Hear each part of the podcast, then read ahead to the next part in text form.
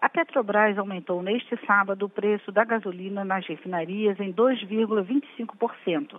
Assim, em um dia, o litro do combustível ficou 4 centavos mais caro, ao passar de R$ 1,967 para R$ 2,011, de acordo com a estatal. Em um mês, o combustível acumula alta de preço de 11,29%, ou seja, de 20 centavos por litro, já que em 1 de maio o combustível era negociado nas refinarias a R$ 1,807.